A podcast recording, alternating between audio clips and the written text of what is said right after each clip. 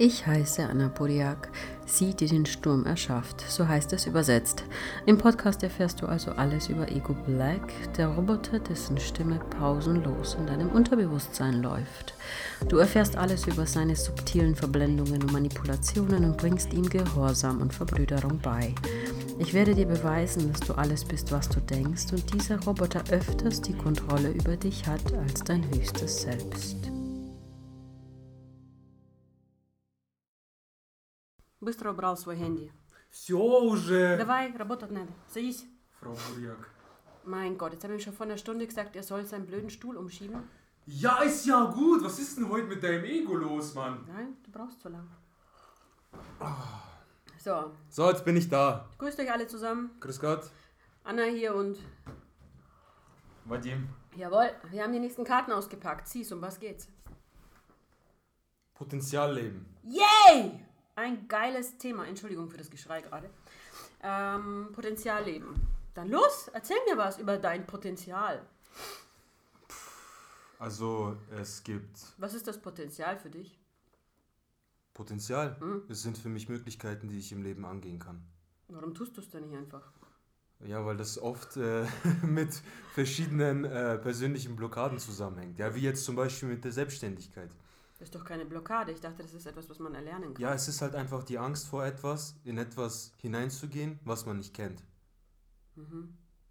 Und das ist Ist das nicht beim Kind genauso? Mit dem Laufen, wenn es beginnt, mit dem Sprechen, wenn es beginnt. Dann denkt sich das Kind auch nichts und macht es einfach. Ja, es tut es Kommt einfach. halt nur Scheiße dabei raus am Anfang manchmal, aber es ist dem ja wurscht. Ja, das Gute bei einem Kind ist halt einfach, dass es noch unprogrammiert ist.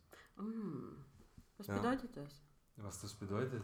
Ähm, naja, es hat nicht solche Glaubenssätze auferlegt bekommen. Äh, bei einem Kind, das gerade anfängt zu laufen, nehmen wir doch einfach dieses Beispiel. Ähm, was passiert? Das Kind läuft, es fällt hin. Was machen die Menschen, die außen rumstehen? Die sagen, Die geben einen Kommentar steh auf, steh auf, komm, komm, steh auf, steh auf, versuch's nochmal. Warum bleibt das eigentlich nicht, wenn man 15 ist und einen ordentlich auf die Fresse haut? Ja, Keiner so- sagt dann, komm, steh auf, kriegst du wieder hin, sondern du kriegst echt einen Knackfotzen, Ja. dann nochmal drei mentale Knackfotzen. Ja, so, oder? So sollte es aber eigentlich sein. Und bei uns Erwachsenen ist es, wie du gesagt hast, ja, ähm, wenn du was falsch machst, dann gibt es Ärger oder Konsequenzen oder irgendwas passt nicht. Und deswegen zögern wir. Wir haben Angst davor, Fehler zu machen. Sind die Konsequenzen letzten Endes aber nicht das, was auch ein Gehirn erfunden hat irgendwann mal?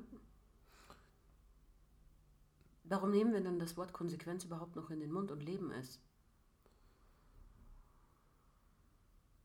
Es Weil bis nicht irgendein Erwachsener, Mutter oder Vater, irgendeine Konsequenz in Form einer Handlung als Reaktion auf irgendeine Ursache findet, gibt es keine Konsequenz.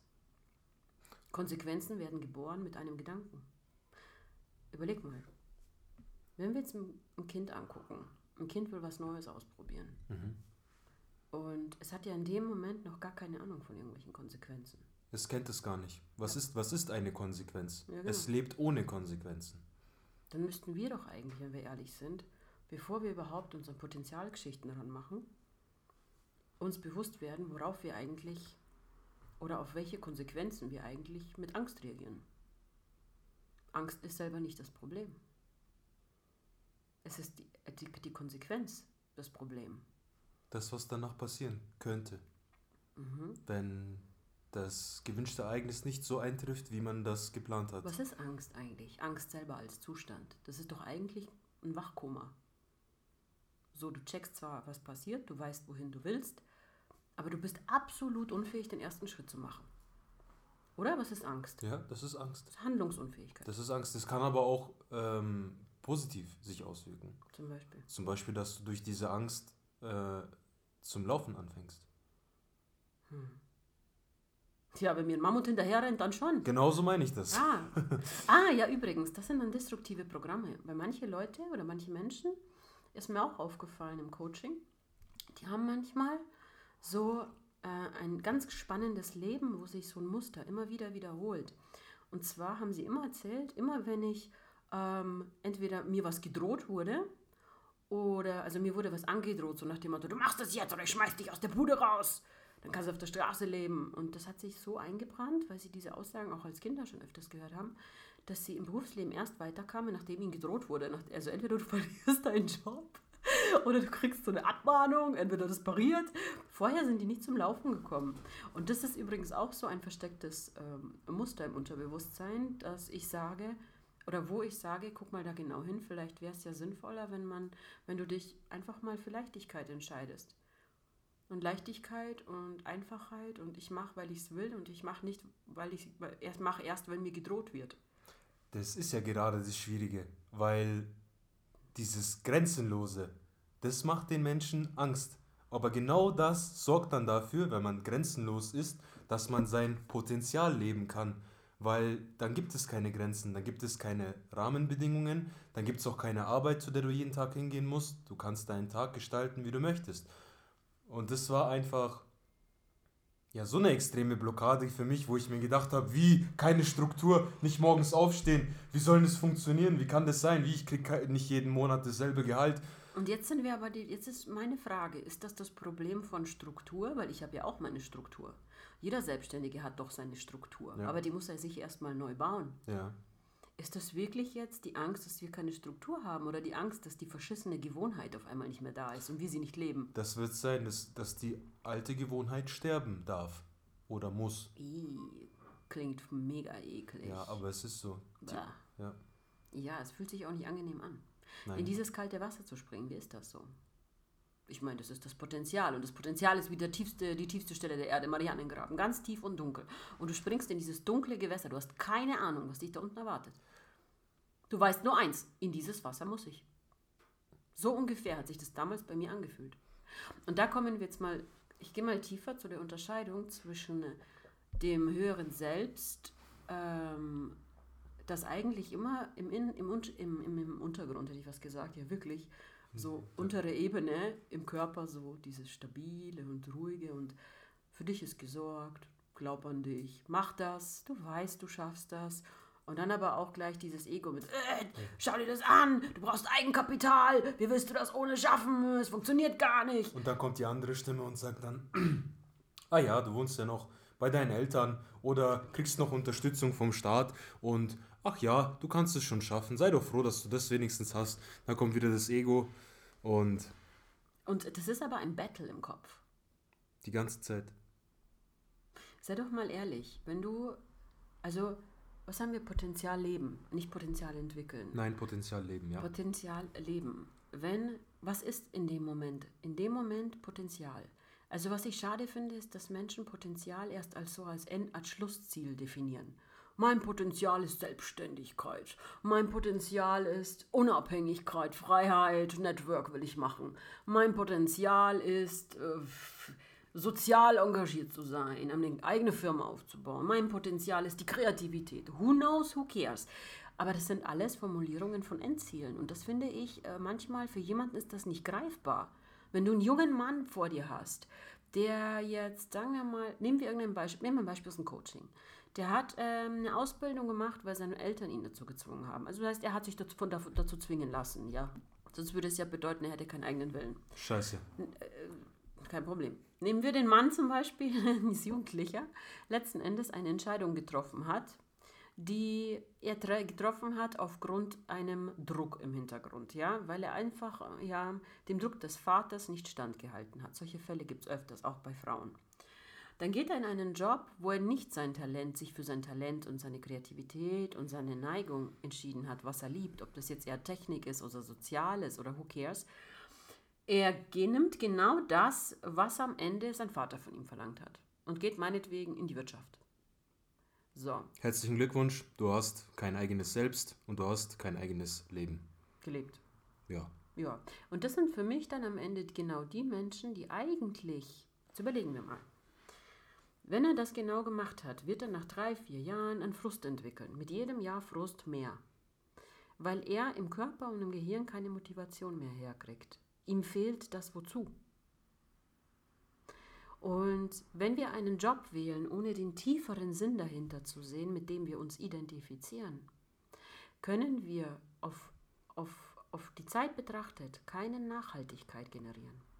Potenzialleben bedeutet aber zeitgleich auch, dass du ja eine Bandbreite von Möglichkeiten zur Verfügung hast. Die Frage ist, wenn du damals zu der Zeit auf dem Stand deines Bewusstseins und deiner Persönlichkeit heraus, aus dem Stand heraus, damals so entschieden hast, dann steht das höhere Selbst da und sagt, ja, geh da mal hin, so mit Zahlen umgehen, war zwar nie deine Stärke, aber das ist wichtig für dich, später lernst du das. So, will aber in Wahrheit was Soziales machen.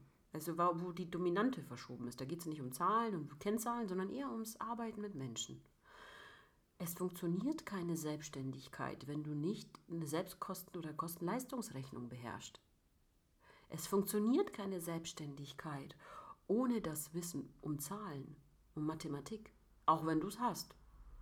Und anstelle, dass du an der Zeit dir die Vorteile rausholst von diesen vier Jahren, was habe ich alles gelernt? Was habe ich alles erreicht in dem Moment? Wozu ist es dienlich, wenn ich jetzt weitergehe und dann parallel schon nach was Neuem umschaue, nach einer Umschulung, nach einem Wechsel? Verharrt der Mensch in einem komatösen, also in einem Wachkoma, in einem komatösen Zustand, wo er nicht fähig ist, einen Schritt nach vorne zu machen. Weißt du warum? Weil er in der Schleife des Jammerns feststeckt. Äh, mein Vater hat mir damals nicht erlaubt, dass ich meinen Job mache, den ich will. Aufgrund dessen bin ich unglücklich. Deswegen bin ich unglücklich. Mhm. Und das ist für mich meiner Meinung nach das Problem, dass wir in unserem Gehirn Opfer, uns selber als Opfer deklarieren und stehen bleiben auf einem längst vergangenen Ist-Zustand. Dieser Ist-Zustand ist aber wandelbar. Und Potenzialleben, überleg doch mal, ohne Endzieldefinition. Das bedeutet nicht jetzt, ich will eine soziale Selbstständigkeit angehen, ich will, ähm, weiß der Geier, Künstler sein.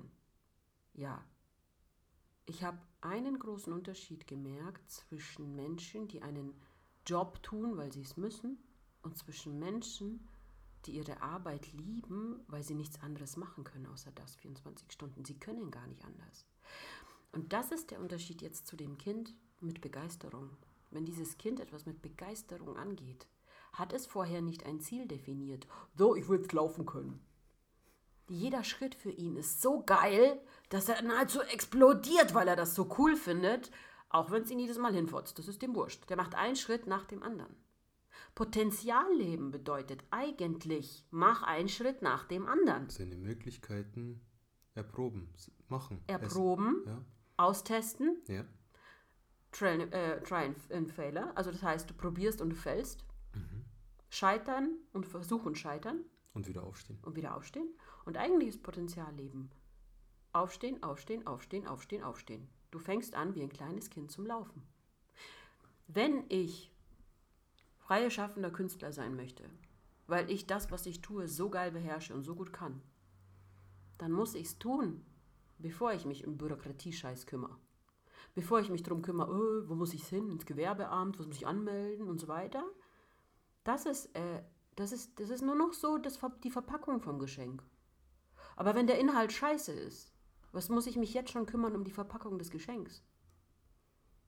Das verstehe ich nicht. Aber auch allein schon diese Verpackung zu verpacken, ja, dieses Geschenk zu verpacken, ähm, das ist ja auch alleine schon für viele ein großes Problem, weil an sich gesehen ist eine Anmeldung der Selbstständigkeit easy. Ja, das hast du in zwei Sekunden gemacht. Das ist ruckzuck passiert, aber die Menschen haben Angst davor. Aber Moment, Moment, wovor haben sie wirklich Angst? Sie haben nicht Angst vor der Anmeldung der Selbstständigkeit. Nein, nein, um das geht's nicht. Es geht dann einfach darum, dass das Unbekannte, dieses, dieses Unbekannte, was ja gerade so wichtig ist, was ein Kind macht. Das macht ihnen Angst. Das macht, das macht ihnen aber so lange Angst, bis sie nicht den ersten Schritt bis gemacht nicht haben. gemacht haben, bis sie hingefallen sind, auf die Schnauze gefallen sind, wieder aufgestanden sind und gesagt haben, oh ja, okay, das war ja nicht so schlimm. Dann, dann, dann äh, Mach es jetzt mal anders. Genau, streuen sie den Dreck von ihrer Schulter und dann, okay, jetzt probieren wir es anders. Jetzt laufen wir halt, ja, mit Füßen geradeaus. So, und dann funktioniert es auf einmal. Denkst du, Hypothese, ja, ich schmeiß jetzt ein gedankliches Konstrukt hin, lass uns mal ein bisschen debattieren. Denkst du, dass man Selbstständigkeit in, der, in die Wiege gelegt bekommt?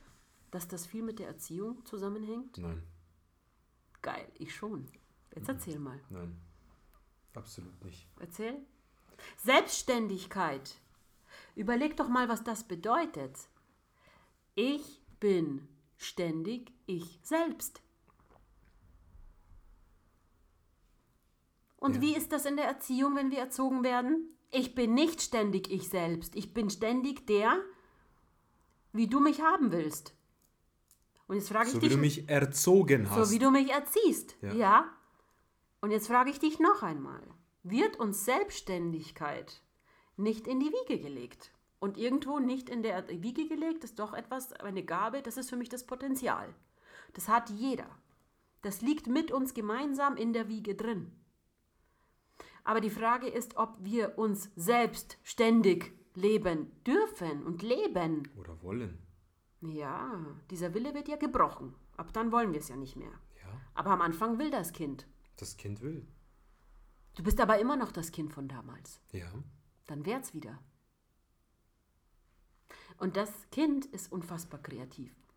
Das macht einen Schmarren zusammen, wo die Mutter dann schreit, Herrgott, sagt, das darfst du doch nicht machen. Also oh als, mein Gott, bitte nicht. als ich ein Kind war, wollte ich mal so, ja, so Punkte auf meinem Po malen. Und was habe ich dann gemacht? Ich habe dann. Mutters Lippenstift verwendet. Nein, nein, ich habe einen Zettel genommen, dann habe ich zwei Kreise drauf gemalt, habe mich dann mit meinem Po da drauf gesetzt. Nein. Doch, und dann bin ich so durch die Wohnung rumgelaufen. Meine Mutter fragt mich, ja, wie ich das gemacht habe. Ja, äh, klar, es war jetzt total ein banales, blödes Beispiel, aber ähm, äh, absolute Meisterleistung. ja, sie ist nicht draufgekommen, wie du die Punkte Nein, sie ist Arsch nicht drauf hast. gekommen, wie ich das geschafft habe. Ja, Bis sie also. mich gefragt hat, dann habe ich ihr gesagt, ja, ich habe das so gemacht, dann habe ich da zwei Punkte drauf gemacht, habe mich draufgesetzt, fertig. Geil. Und genau darum, Also hast du einen Stempel erfunden? Ja, Oh ja. mein Gott, du hast einen Stempel erfunden als Kind. darum geht es wieder, dass die Leute wieder anfangen, Zu schöpfen. Mit sich Punkte auf dem Po zu malen. Also Leute, Tipp von uns, von Selbstständigkeit, wenn ihr plant, malt euch erstmal Punkte auf dem Arsch. Wundervoll. Bessere Tipps gibt es doch gar nicht. Jo. Doch Selbstständigkeit. Was bedeutet Selbstständigkeit für mich?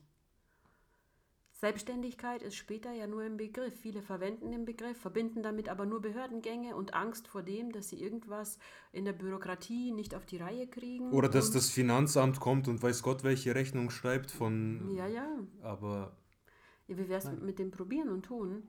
Und ich sage immer so, wer nichts probiert hat, der kann auch nichts erzählen. Der hat dann später auch nichts, worauf er zurückgreifen kann. Potenzialleben ist für mich ein kleines Kind sein und Schritt für Schritt in kleinen Schritten mich selbst leben. In allen Bereichen des Lebens. Und das ist jetzt auch das nächste. Eigentlich, was ist für dich eigentlich noch ein Grund, außer zum Beispiel diese Angst vom Unbekannten, dass man Angst hat, in den Marianengraben zu springen? Äh, noch ein Grund, warum Menschen ihr Potenzial nicht leben.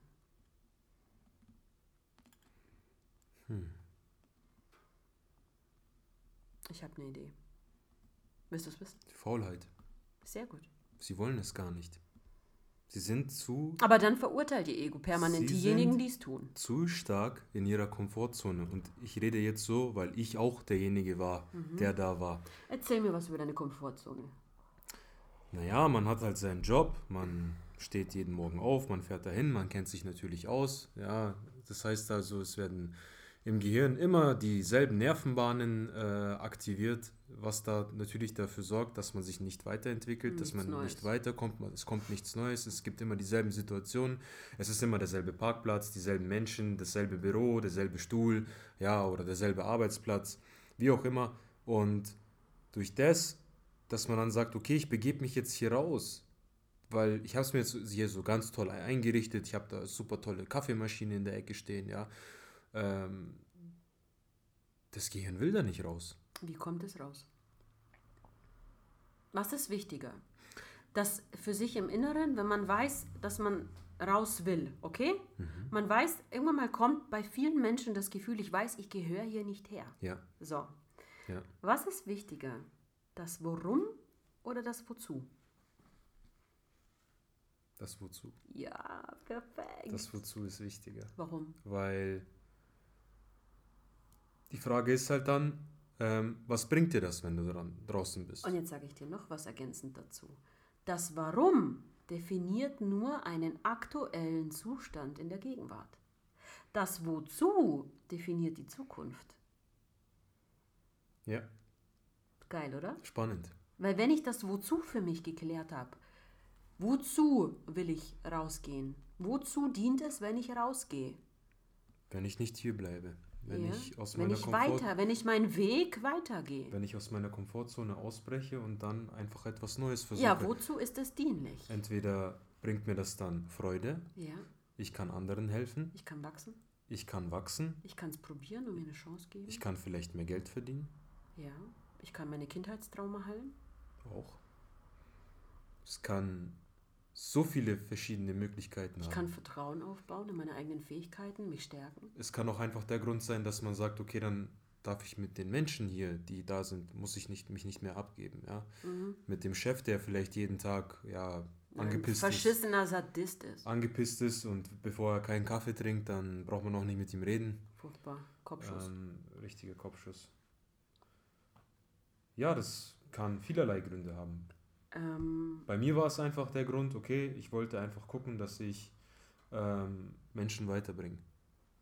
Nicht mehr und nicht weniger. okay, aber äh, das, das Allergeilste ist ja, du steckst aktuell in einer, in einer Komfortzone fest, die alles andere wie. Das ist das Paradoxe.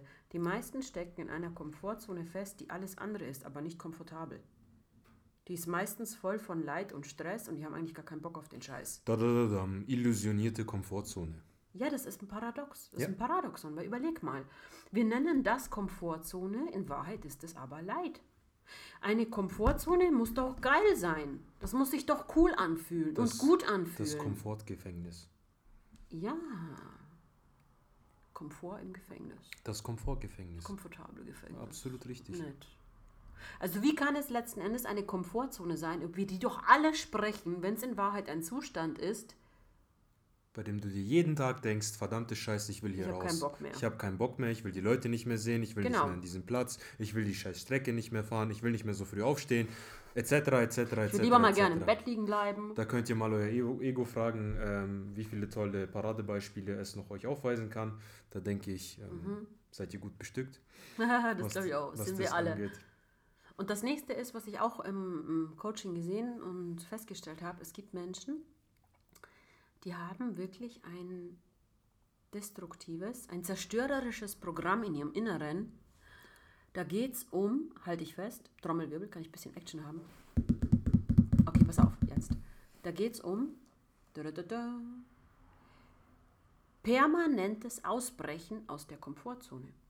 Und jetzt definieren wir mal, was ist die Komfortzone eigentlich?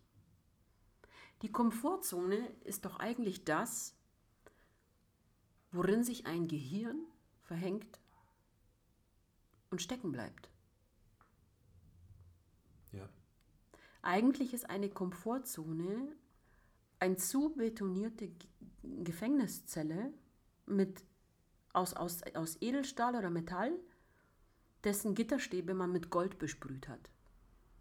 Und du stehst jeden Tag auf und denkst dir, nein, ist doch alles Gold.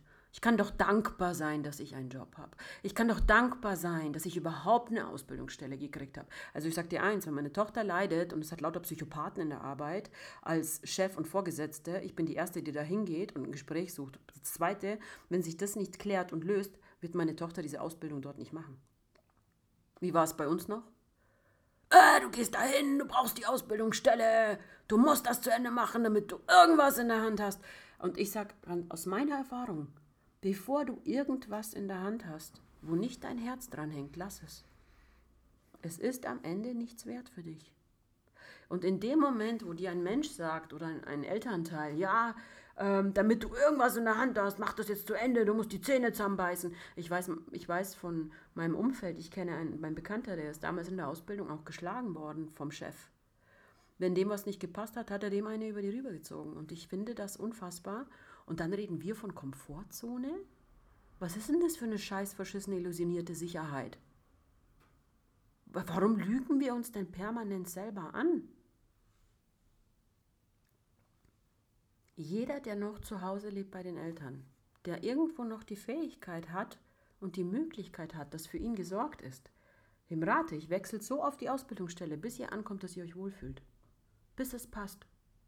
Ich würde niemals zulassen, dass mein Kind leidet und psychischem Druck und emotionaler Instabilität ausgesetzt ist, nur damit es in Anführungsstrichen irgendetwas auf der Hand hat. Was soll denn der Scheiß? Das heißt nicht, aber auch nicht, dass ihr es abbrechen solltet. Es gibt auch sowas wie einen Aufhebungsvertrag, den man machen kann. Ich würde mir einen Coach holen. Ja, oder so. Es noch gibt besser. coole Coaches, die hier total cool als Transmitter fungieren. Dann sollen sie dich anrufen.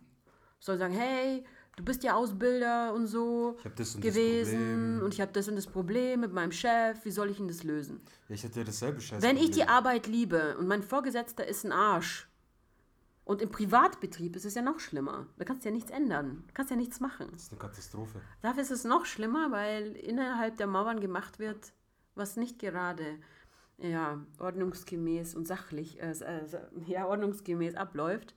Da werden manchmal Dinge gemacht und unter den Tisch gekehrt, die sich nicht gehören. Aber nur, warum wird das weiterhin so gemacht und oft gemacht? Warum? Weil sich nie jemand wehrt. Weil nie jemand hingeht und sagt, hey Leute, passt auf, So geht's nicht. so geht's nicht. Und das ist auch so. Ich als Elternteil fühle mich komplett verpflichtet, solange mein Kind noch keine 18 ist. Und darüber hinaus, in gewissen Fällen fühle ich mich auch noch verpflichtet, mein Kind so lange zu betreuen, bis es selbstständig ist. Selbstständigkeit ist ein Prozess im Leben, auch in der Erziehung. Von dem Tag 1 ab dem Moment, wo du dein Kind unter deinem Herzen trägst, bist du schon verantwortlich für dein Kind. Ab dem Moment, wo es in der Wiege liegt, bist du verantwortlich, deinem Kind Selbstständigkeit beizubringen. Dann lässt du dein Kind so vier Monate in Ruhe, es schläft noch ganz viel und so, und bis es so am Anfang schon aufwacht, ab dem Moment, wo du anfängst, auf jedes Bäh zu reagieren, ab dem Moment fängst du an, das Kind in gewissen Dingen in sein Selbst, in sein ständiges Selbst zu bringen, ohne dass du dein Selbst dem Kind aufspielst. Dazu muss aber ein Gehirn zur Neutralität fähig sein. Muss sich zurücknehmen können und das Ego muss Maul halten können. Du musst sagen, nein, das muss jetzt nicht, das muss nicht das, das muss nicht das, sondern das Kind ist ein eigenes Selbst. Das ist weder meine Kopie, noch ist das mein Spiegelbild. Das Kind hat ein eigenes Wesen.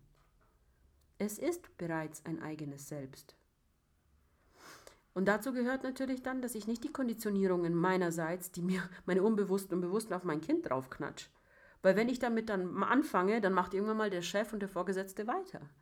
Das nennen wir dann Komfortzone, ja? Genau. Weil diesen Komfort, diese Art des Komforts, ist ja dann mein Kind gewohnt. Ich bin das ja dann gewohnt. Wenn ich dann zum Beispiel, ist mir auch aufgefallen, ich hatte eine Erfahrung vor ein paar Wochen, bin ich in eine, in eine soziale Einrichtung reingekommen und die, mir ist aufgefallen, dass diese Menschen, es waren drei Frauen, die haben miteinander in einem Ton geredet und miteinander und eine von ihnen hat sich so den anderen gegenüber geäußert und mir, wo ich mir dachte, wo bin ich hier gelandet? Was ist das denn für ein Haufen? Ist das denen ihr Ernst? Also kompletter Verfall von Manieren, kompletter Verfall von Rücksichts, Rücksicht und den anderen aber auch nicht ausreden und aussprechen lassen. Ab dem Moment gibt es an dem Tisch keinen Respekt.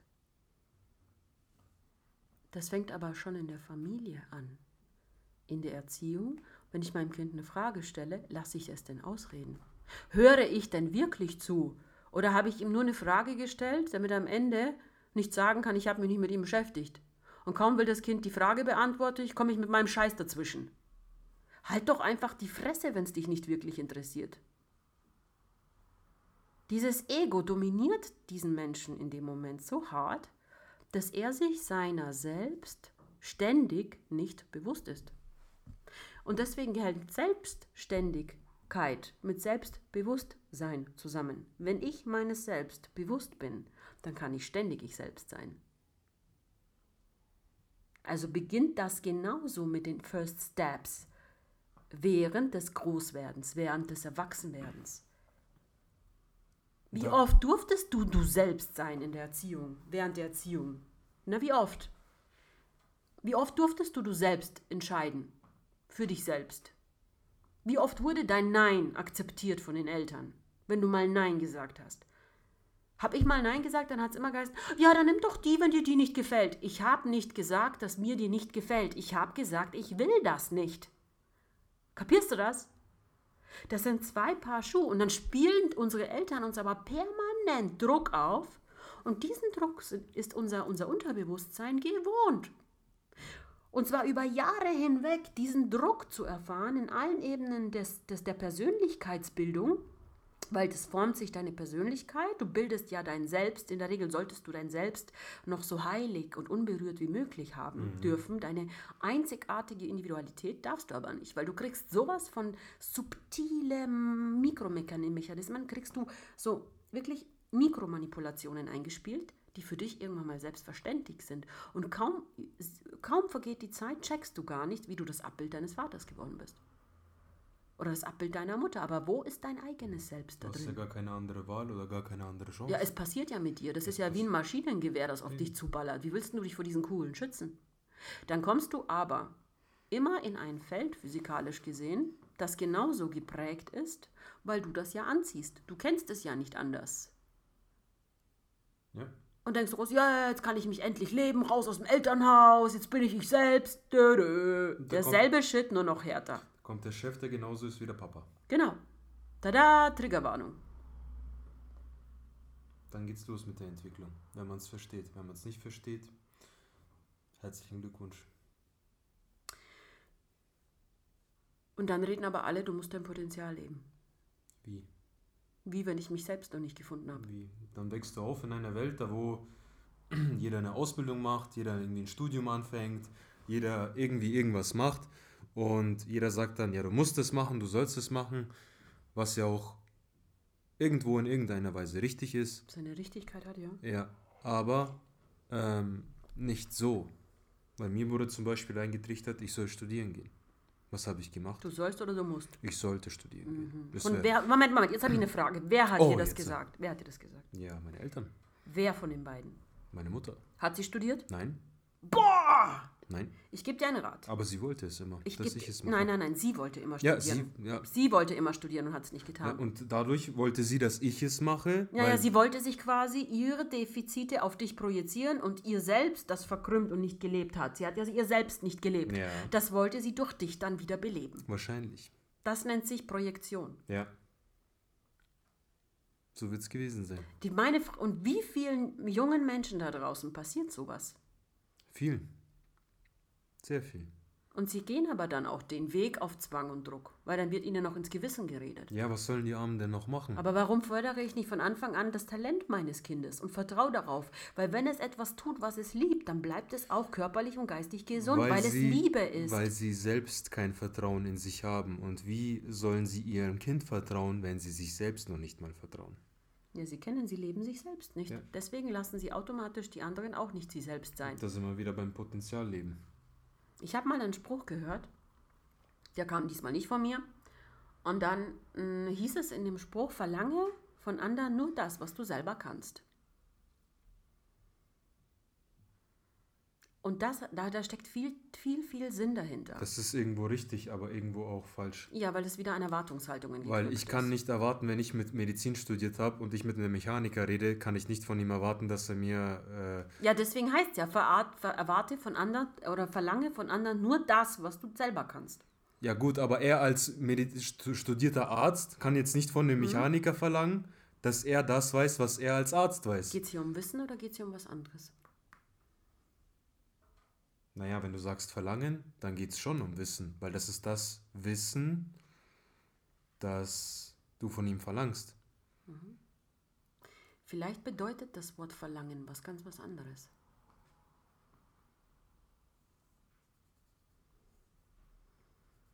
Weißt du, an was ich hier denke? Ich denke hier ans blanke Ego. Kennst du diese Menschen, die in ein Restaurant reingehen, einen Scheißdreck von selber kochen können, aber sich wegen jedem Scheiß beschweren, der dann kommt, Dass die Olive nicht grün genug ist? Ja, oder, oder falsch aufgeschnitten worden Genau, ist. und die Meeresfrüchte eigentlich ganz anders gemacht gehören. Aha. Ja, kenne ich. Ja? Kenne ich, ja. Und selbst wenn, dann macht der Ton die Musik. ja.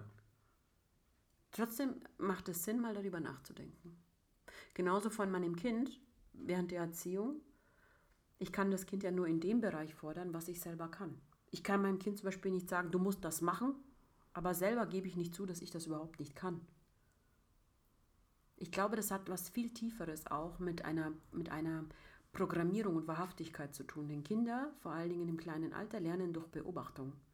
Zu 90 Prozent schaut sich dein Kind an, was du tust, ob dein Wort mit deinem Handeln übereinstimmt. Wenn du aber dann umgekehrt von deinem Kind etwas verlangst, was du selber nicht lebst, Und jetzt gehen wir in die Eigenschaften. Ich erzähle euch mal eine Story. Da war ich mal ähm, zweite Chefin, Assistenz. Das war noch vor dem, nicht da, wo ich Chefin war, sondern Assistenz. In einem Riesenladen. Und wir hatten eine Stammkundin. Und ich hatte als äh, Facharbeit Diebstahl und Verlustminimierung. Und wir hatten Security-System, wir hatten Kameras installiert gekriegt im Markt. Und ich habe gewusst, dass mir ein paar Leute von Anbeginn schon nicht ganz koscher waren. Und sieben oder acht Jahre kam die Frau jeden Tag zwei bis dreimal in den Laden. Und weißt du, was mich stützig machte? Willst du es wissen? Sag's. Warum hat die jedes Mal nur eine Breze gekauft oder einen Riegel oder ein Getränk? Der Einkauf, den sie bezahlte an der Kasse, der war nie mehr wie 10, 8, 5 Euro, 2 Euro, aber die kam dreimal am Tag. Mit dem kleinen Sohn, mit dem Kind und Kinderwagen. Und die habe ich beobachtet, die war mir nicht ganz koscher. Weißt du, woran ich es noch gemerkt habe? Diese übertriebene Freundlichkeit und dieses Liebsein, wo aber Mimik und Gestik überhaupt nicht übereinstimmen. Und dann habe ich sie beobachtet. Dann habe ich mir das Videomaterial nach Ladenschluss geschnappt und habe das analysiert. Mhm. Und dann kam der nächste Tag und jetzt komme ich zu dem Spruch, verlange von anderen nur das, was du selbst kannst oder bist in dem Sinne. Ich glaube, das bezieht sich wirklich auf Erziehung in dem Bereich, weil ein Verlangen ist ja ein Anspruch eigentlich, weniger eine Erwartung. Ich verlange zum Beispiel, dass das so und so gemacht wird. Das ist ja das Lange, lange ist, etwas Langes ist immer eine Reaktionskette wahrscheinlich oder eine Kette von Tätigkeiten oder Sinnhaftigkeit. Mhm. Und diese Frau kam am nächsten Tag in den Laden und eingekauft. Und ich hatte am Abend davor das Videomaterial analysiert und habe festgestellt, dass sie durch zwei, drei bestimmte Gänge immer geht, obwohl sie aus denen nichts kauft. Komisch fand ich das. Am Videomaterial habe ich nicht mehr gefunden. Am nächsten Tag hatte ich Schicht. Und ich wusste, sie kommt wieder. Und ich kannte schon ihren Rhythmus, wann sie kommt und wie viel Uhr sie kommt. Und ich bitte dich, eine Mutter mit einem Sohn, mit einem Kind hat mehr bessere Sachen zu tun, wie dreimal am Tag mit dem in den Einkaufsladen reinzulaufen. Ich bin froh, wenn ich in diese Dinge nicht rein muss.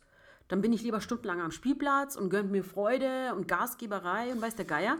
Aber nun gut, ich möchte ja nicht urteilen. Es ja. geht ja ums Prinzip. Die gute Frau hat wahrscheinlich ihr Potenzial gelebt. Ja, Mann! Darf, Jetzt pass auf, was passiert ist. Sie ist auf jeden Fall in dem Bereich, in dem Gang Drogerie drin und ich laufe so vorbei und gucke nur an der Seite ganz vorsichtig. Dann habe ich mir so leere Papieretiketten mitgenommen und habe so getan, als würde ich Etiketten stecken. Und habe an der Seite so ein bisschen gelurrt und habe festgestellt, oh, die ist bei den Kondomen. Mhm. Habe ich gedacht, ja, braucht man ja auch. Vielleicht wirst du noch kein zweites Kind. Alles legitim, alles okay. Als die Packung aber genommen wurde und sie dann geradeaus mit der Packung links in der Hand haltend, es war eine weiße Packung übrigens, links um die Ecke des Regals ins Regal Getränke rüber wollte, mhm. war am Ende beim Bezahlen an der Kasse und ich habe sie beobachtet. Die Packung lag nirgendwo reingeschmissen in den Regalen, weil ich ihr nachgegangen bin. Ich habe ja so getan, als würde ich Etiketten stecken. Und als ich dann um die Ecke gegangen bin, um das Regal, war diese Packung nirgendwo hingelegen. Weil es gibt genug Leute, die einfach so unfassbar dumm sind und statt sie, dass diese Sachen irgendwo einfach ehrlicherweise an der Kasse abgeben und sagen, Entschuldigen Sie, ich habe das nicht mehr geschafft zurückzuräumen, können Sie es bitte zurückgeben, wird das einfach hinter die Getränke geschmissen. Ich bin alles schnell durchgegangen, ich habe nichts gefunden. Dann geht die gute Frau an die Kasse, bezahlt eine Breze und ein Getränk für ihren Sohn. Und vorher steht sie aber beim Metzger und stellt ihr Sohn hin. Und das ist so toll von den Frauen, die immer sagen, ja, magst du Gelbwurst? Dann kriegst du eine Gelbwurst in die Hand gedrückt, gell? Und dann sagt sie zu ihrem Sohn, ich sag jetzt einfach, er heißt Leo, Leo, ja, du musst Danke sagen. Sag mal Danke. Ne, Leo? Man mhm. muss schon immer höflich sein. Mhm. Und dann habe ich mir gedacht, na warte, heute kriege ich dich. Wie mhm. kann man nur so übertrieben, scheißgespielt freundlich sein, ja? Aber einen Blick haben wie eine Hexe. Habe ich gedacht, na warte, dich kriege ich heute. Dann bin ich ihr hinterhergelaufen. Dann geht ja. die an die Kasse und meine Kollegin habe ich vorhin gewarnt. Habe ich gesagt, du, heute schnapp die. Mhm. 100 Pro hat die was im Kinderwagen drin. Mhm. Mein Chef so, oh, das kann nicht sein, diese Stammkundin. Mensch, Frau Bodiak, das kann nicht sein. Die kommt doch jeden Tag. Sage ich, genau deswegen schnappe ich sie heute. Ja gut, bei Verdacht darf ich ja mal fragen und rausziehen. Ich kannte meine Regeln, meine Ordnung, wie ich das zu machen habe, mit einer Kollegin zusammen. Kommen Sie mal kurz mit ins Büro. Und jetzt sag mir bitte, was denkst du, wie viel hat die geklaut gehabt?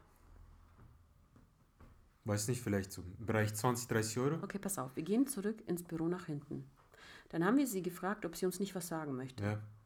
Nein, also ich weiß nicht, worum es hier gerade geht. Und ich war halt nur mit meinem Sohn spazieren und bin reingekommen. Sag ich, naja, wissen Sie, Sie haben doch vorhin Kondome genommen. Wo haben Sie denn die Packung hin? Auf einmal wurde sie rot. Und weißt du, was die nächste Aussage war? Mein Mann schlägt mich zu Hause. Ich bekomme kein Geld. Ich muss, ich, ich, mein Mann schlägt mich und ich kann ihn nicht verlassen und er tyrannisiert mich, sage ich genau. Und deswegen läufst du rum in Gucci und Prada, ja, bist voll ausgestattet. Ich kenne deinen Mann, der arbeitet bei XY, einer guten Firma. Sag ich, da ist genug Kohle da. Wenn ich verkauft euer Haus, gehe in eine Mietwohnung, hast du wieder genug Kohle. Was willst du mir hier verzapfen eigentlich, habe ich mir gedacht, gell? Sag ich, das interessiert mich nicht, was mit ihnen privat passiert. Ich habe gesagt, auspacken. Und zwar alles. Dann öffnet die unten und unten haben die Kinder wegen immer so ein Körbchen. Mhm. Und dieser Körbchen manchmal so einen Schutz, wenn es regnet, dass du den so drüber ziehen kannst. Dann holen wir raus Kosmetika, drei Packungen Kondome. Sag ich, naja, Sie haben doch gesagt, Ihr Mann schlägt Sie, aber Kondome verwendet er schon, oder? Also Liebe geht. Mhm. Was ist denn das so? Liebe mit Schlagen oder Schlagen, nachdem man geliebt hat? Oder was ist denn das für ein Ding? Bäm, wurde die rot und hat geweint. Mensch, und mein Kind, dass der das mitbekommt. Ich so, ja, der sieht jetzt die Ehrlichkeit der Mutter. Sag ich, das darf er jetzt schon sehen mit drei, was da passiert, dass da die Polizei kommt. Sag ich, dann rufe ich die Polizei. Dann rufe ich an und sagen sie, oh Mann, nicht schon wieder. Anna, du? Ich so, ja, bitte, Jungs, ich brauche euch heute. ich war mit den Polizisten schon per Du. Die kamen echt dann teilweise jeden Tag in den Laden. Wir haben echt ähm, ohne Schmarrn eine Inventurverbesserung gehabt. Mhm in einem halben Jahr, die waren bei minus 0,7 und dann nach dieser Halbjahresmaßnahme, wo ich jeden Tag Leute rausgebe, was in der Metzgerei geklaut wurde, abnormal. Ich habe das rausgezogen, einen nach dem anderen. Jeden, den ich von Anfang an nicht riechen konnte. Da kommt der, da kommt der Ausdruck auch her, jemand nicht riechen können. Also die hat ihr Potenzial schon gelebt, du. Weil wenn ich sieben Jahre lang in den Laden reinkomme und lieb und nett tue und du, und du kannst Wahrhaftigkeit zwischen Lüge nicht unterscheiden, weil du selber mit dir nicht ehrlich genug bist, kannst du es bei anderen auch nicht erkennen. Und da beginnt das Potenzial. Es beginnt in uns. Was war also mein Potenzial? Ehrlichkeit. Ich habe genau gewusst, aha, die lügt mir um, die schwärzt. Vor dem Metzger noch stehen und sagen, ja, wir regeln, wir, wir, wir, ich lege so einen großen Wert, ich bin so eine tolle Mutter, weil man muss Bitte und Danke sagen und hintenrum Kondome einstecken. Naja, summa summarum ist es so, Du füllst dann so einen Diebstahlbericht aus, dann äh, muss derjenige, wird de derjenige definitiv eine Strafe zahlen. Dann musst du die Polizei rufen und dann musst du kumulieren, du musst zusammenrechnen, was der alles an Diebesgut hat. Dann äh, listest du das Artikel für Artikel mit europäischer Artikelnummer auf, mit dem Preis, mit dem Verkaufspreis. Und die Frau war, und ich kann mich immer so gut an Einzelheiten erinnern, mhm. bei 79,18 Euro. Also doch keine 20, 30 Euro? Nein. Okay. Sie hat ihr Potenzial gelebt. Ja, sie hat es gelebt anscheinend, ja. Und jetzt ähm, haben wir in dem, in dem Zeitraum, in einem halben Jahr, ungefähr 25 Leute rausgeschmissen. Mhm. 25 Leute, die geklaut haben. Meine Mädels waren danach im Team so hochgefahren, wir waren dann mehr Detektive. Auf einmal hat Arbeiten voll Spaß gemacht, weil wir voll geil drauf waren. Ich habe die alle informiert, auf was sie achten müssen und wie. Ja, wenn Mimik und Gestik nicht übereinstimmt, gut aufpassen, gerade die, die übertrieben nett sind. Es gibt einen Unterschied zwischen Freundlichkeit und Herzlichkeit. Freundlichkeit kannst du spielen, Herzlichkeit spürst du. Und das haben, sorry, die wenigsten da draußen. Ja. Und dann ist das total einfach. Easy going. Die Inventur wurde verbessert übrigens von minus 0,7 auf minus 0,34. Sehr gut. Passt. Ja. Und dann sage ich dir noch was. Mein Potenzial habe ich gelebt. Mhm. Warum? Was hatte ich in dem Moment? Du warst einfach ehrlich. Ja, aber Ehrlichkeit ist meine Stärke. Ja. Und Ehrlichkeit habe ich nichts gemacht, außer kanalisiert. Ich habe ihr einen Kanal gegeben, wie sie sich äußern darf, meine Ehrlichkeit. Und mir aber auch noch Ergebnisse bringt. Mhm. Also müssen wir eigentlich lernen, unsere stärksten Eigenschaften, die wir haben, zum Vorteil aller zu nutzen. Das ist Potenzialleben. Unsere allerstärksten Eigenschaften in uns, wo wir merken, boah, ich kann nicht anders, ich bin das einfach. Ich muss das jetzt. Ich machen. muss das machen.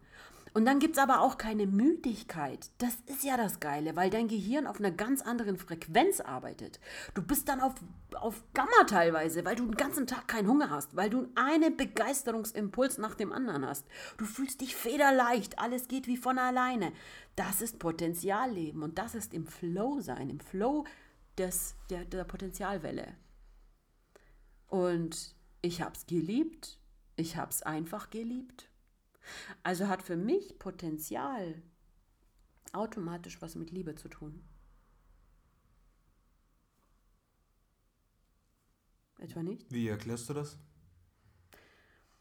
Mein Potenzial, im Grunde genommen, meiner Meinung nach oder meiner Erfahrung nach, an mir selbst gemessen, auch an anderen, und das ist meine Wahrheit, ja? Also der Podcast ist für alle oder für niemanden. Sucht es euch aus.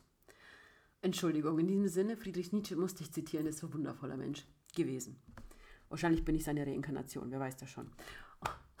Genug mit dem Selbstlob, ich schiebe jetzt mein Ego zur Seite. Also pass auf, pass auf, pass auf. Potenzial und Liebe ist ein und dasselbe. Wie sich aber Liebe manifestiert, durch welche konkrete Handlungen, ist ja auch die Frage, wie sich dein Potenzial manifestiert. Wie zeigt sich dein Potenzial? Wie lebst du es, dass du bist? Ein Potenzial, was dein Potenzial ist, ist aber nicht mein Potenzial. Verstehst du, was ich meine? Woran liegt das also? Was denkst du, ist in der Psychologie das einzige Merkmal, was sich niemals verändert an einem Menschen? Kann ich dir nicht sagen. Was denkst du, dass es ist? Es gibt ein Merkmal in dir, das immer gleich bleibt, das man nicht therapieren und nicht verändern kann. Deine Persönlichkeit. Noch tiefer. Du kannst es mit einem Wort beschreiben. Willst du es wissen? Dein Temperament. Das Temperament bleibt dir. Wir sollten mal alle mal die Definition googeln, was bedeutet Temperament? Was ist das in mir? Alle gucken immer so Potenzial, Potenzial. Ja, Potenzial ist ein großes, großer Begriff, wie zum Beispiel jetzt Schloss. Schloss ist auch ein großer Begriff, aber es besteht aus Steine, aus Zement, aus Fenstern, aus Haken, aus Türklinken, aus Marmorsteinen, aus Jurasteinen, weiß der Geier. Bis ich ein Schloss ist ein großes Ding. Zerleg das mal. Was ist Potenzial? Ja, das ist das, was ich bin. Mich aber nicht traue zu leben. Also was bin ich? Liste raus, Kugelschreiber raus und aufschreiben. Was bin ich und was unterscheidet mich in der Persönlichkeit, in meinem Temperament von anderen? Was liebst du? Jetzt sag mir mal, was dein Potenzial ist. Mein Potenzial. Was unterscheidet dich in deiner Persönlichkeit von anderen? Die, die Wesensmerkmale in der Charakteristika. Die Hauptwesensmerkmale, wo du sagst, boah, die sind so krass, das hatte ich in meiner Familie schon immer als einziger. Make it simple. Es ist leichter, als du denkst. Ja. Sag, was ist es? Gestehst dir ein. Was ist es, was dich in deiner Familie von Mutter, Vater, Geschwister, Bekannten unterschieden hat? Loyalität. Okay, wow. Wo denkst du hier in der Berufswelt wird am meisten eigentlich Loyalität gelebt noch oder gebraucht? Unter Arbeitskollegen. Also im Kollegium. Ja. Viel mehr als jetzt äh, in Bezug zum, zum Chef. Also ist das eine Sache von Team. Ja. Ja, dann ist dein Potenzial irgendwas mit Team. Absolut richtig. Hast du Erfahrungen gemacht? Habe ich, ja. Erzähl. Du hast bestimmt eine Entwicklung im Team schon mal vollbracht, wo du gesagt hast, oh mein Gott, das lief dann gigantisch. Ja, na klar, wenn. Alles, was mit Team zu tun hat. Das hat ja auch was, ein Team ist ja eine Familie. Klar, wenn man in einem Gruppengespräch ist und ähm, ja, die, die Chefs sind einer Meinung, ähm, versuchen dann den Kollegen quasi äh, klarzumachen, hey, dass so wie die Arbeit verrichtet wird oder so wie das gemacht hat, ihr habt das genau so und so, so, so und so zu machen. Ja? Wenn aber dann im Team bemerkt wird, okay, das funktioniert nicht so, wie die da oben das wollen, ja, ähm, haben wir uns halt einmal zusammengesetzt und dann einfach mal so darüber gesprochen. Also unter Kollegen. Unter Kollegen, ja, und äh, jeder hat sich dann natürlich tierisch darüber aufgeregt. Jeder hat gesagt, ja, was für eine Scheiße und wieso. Worüber aufgeregt? Ja, dass sie das jetzt so machen müssen, wie die Chefs das sagen. Darüber haben die sich aufgeregt. Mhm. Warum? Weil es scheiße war. Warum? Weil es unbequem ist. Unbequem, aber sinnvoll. Nein, nicht sinnvoll. das Warum war ja nicht? das, weil es nicht sinnvoll ist, weil es nichts nicht? gebracht hat, weil Warum die nicht? Chefs eine komplett falsche Ansichtsweise von der Arbeit haben. Ja, perfekt. Von und dem, das ist das Problem. Von dem, was man, was Genau. man verrichten sollte. Und das so, und dann das sind die Thema. Chefs, Genau. dann sind die Kollegen, wir haben uns zusammengesetzt, jeder ist da gesessen, mi, mi, mi, mi, mi, mi, es ist so schlimm, es ist so schlimm. Kein Mensch ist hochgegangen, hat Ja. irgendwas gesagt. Keiner. Feige, Heuchler. Jeder hat den Schwanz eingezogen. Absolute kein, kein Heuchler. Mensch hat irgendwas gesagt. Ich bin Und hochgegangen. deswegen ich bin, verändert sich das System da ich draußen bin, nicht. Ich bin hochgegangen. Ich bin hochgegangen, habe mit der Chefin geredet. Das sind aber mundtote Kinder. Das sind Kinder, die vor ihrem eigenen Vater nicht den Arsch in der Hose Ja. hatten, ihre Meinung zu sagen und ihren Willen zu stehen. Ja. Dieses ganze Drama aus der Kindheit wiederholt sich in der Arbeitswelt wieder und wieder und wieder. Das war die erste Du Situation. bist aber nicht mehr das unmündige Kind von damals. Dann steh auf, hab Eier in der Hose, geh hin und sag, du passt auf, das und das und das macht keinen Sinn. Und wenn sie dann immer noch nicht reagieren, dann gehst du runter und schaffst dir Verbündete. Das war die erste Situation. Die zweite Situation war eine andere. Welche? Die zweite Situation war, es war ein, ähm, es ist ein Mensch gekommen in die Arbeit. Ja, es war so ein Bürojob. Warte mal, habt ihr das jetzt gelöst mit den Kollegen oder nicht? Naja, ich war oben, habe mit der Chefin gesprochen, Und ja, und danach wurde das geklärt. Danach gab es ein Gruppengespräch, dann wurde es geklärt, ja. Ach so, nachdem Alpha vorangeht, Nachdem Alpha zieht vorangeht, Beta Gamma Delta nach. genau, Oh, wie natürlich. wundervoll. So, das war das Erste. Na, das immerhin. Zweite, das war richtig krass. Da ist eine Situation passiert, wo ein äh, Mensch, sage ich zwar, gekommen ist und sich tierisch darüber aufgeregt hat, dass er nicht in den, ins Geschäft rein durfte. Mhm. Ja, aufgrund von Corona. So, und dann hat er natürlich angefangen, die Mitarbeiter, mich auch unter anderem, als Rassisten zu beleidigen. Ja, scheiß Nazis. Ja, nur weil ich Du ausländer... mit Migrantenhintergrund bist Sagt er Nazi zu mir, oder ich bin was? Nazi, ja? Sagt er zu mir, ich bin Nazi. Hey Baby, ich bin Multikulti. Dann versuche ich ihm zu erklären, hey, es geht nicht, du darfst aktuell nicht rein. Ja, scheiß Nazi, holt sein Handy raus, nimmt mich auf. Ja, das war eine riesen Story, ja, ein Arbeitskollege ist noch neben mir gestanden, ja, und im Flur, im Gang sind noch die anderen Kollegen gestanden, haben sich das Ganze angeschaut, angehört. Was ist danach passiert? Ich bin dann natürlich total sauer gewesen, ja, er wollte natürlich zur Chefin hoch, ich habe mir aber gedacht, nee, den kann ich jetzt nicht zur Chefin lassen, weiß Gott, was passiert. Hab's gelassen, er ist gegangen. Später gab es dann natürlich ein Gespräch, ja, mit der Chefin. So, dann habe ich erklärt, was passiert ist, habe gesagt, das und das ist passiert, hat sein Handy rausgeholt, hat uns aufgenommen, ja, und so weiter und so fort. Natürlich waren die Kollegen sehr aufgeregt. Das war Gesprächsthema zwei, drei Tage. Zwei, drei Tage wurde das breit getreten wie sonst noch was. Das, äh, ja, weil man kriegt man Energie von den anderen, So- wenn man ihnen das Ohr ab, abquatscht, weißt so du? ist es. Was ist dann passiert? Meine ach so gute Chefin damals äh, zur Polizei gelaufen, ist dann zurückgekommen, dann sind wir alle in einem Büro gesessen. Ja, das waren locker äh, fünf, sechs Leute. Und dann so, sagt sie, ich war jetzt bei der Polizei. Wer von euch möchte Anzeige erstatten? Und dann du alle den Schwanz eingezogen. Und dann sind alle da gesessen, keiner sagt was. Und ich als der Jüngste zu dem Zeitpunkt in der ganzen Gruppe, da waren Leute da, die waren schon über 40, ja. Ich bin da gesessen, ich guck mir das so an, ich, ich, ich stehe da, ich, ich glaub's nicht. Das ist so. Ich glaub's nicht. Sobald ihr- es hart auf hart kommt und du musst für dich einstehen, können sie es nicht. ich glaub's nicht, dann bin ich da gestanden. Aber tun nach vorne hin mit einem Überego und so wir haben das. Sachen, sagen so in ist es. Und dann bin ich da gestanden und denk mir nur Unfassbar. und denk mir nur so, hey, das kann's doch jetzt nicht sein. Jetzt habt ihr drei Tage lang, drei Tage habt ihr euch drüber aufgeregt, ja, wundervoll. habt euch gedacht, was soll das, ja?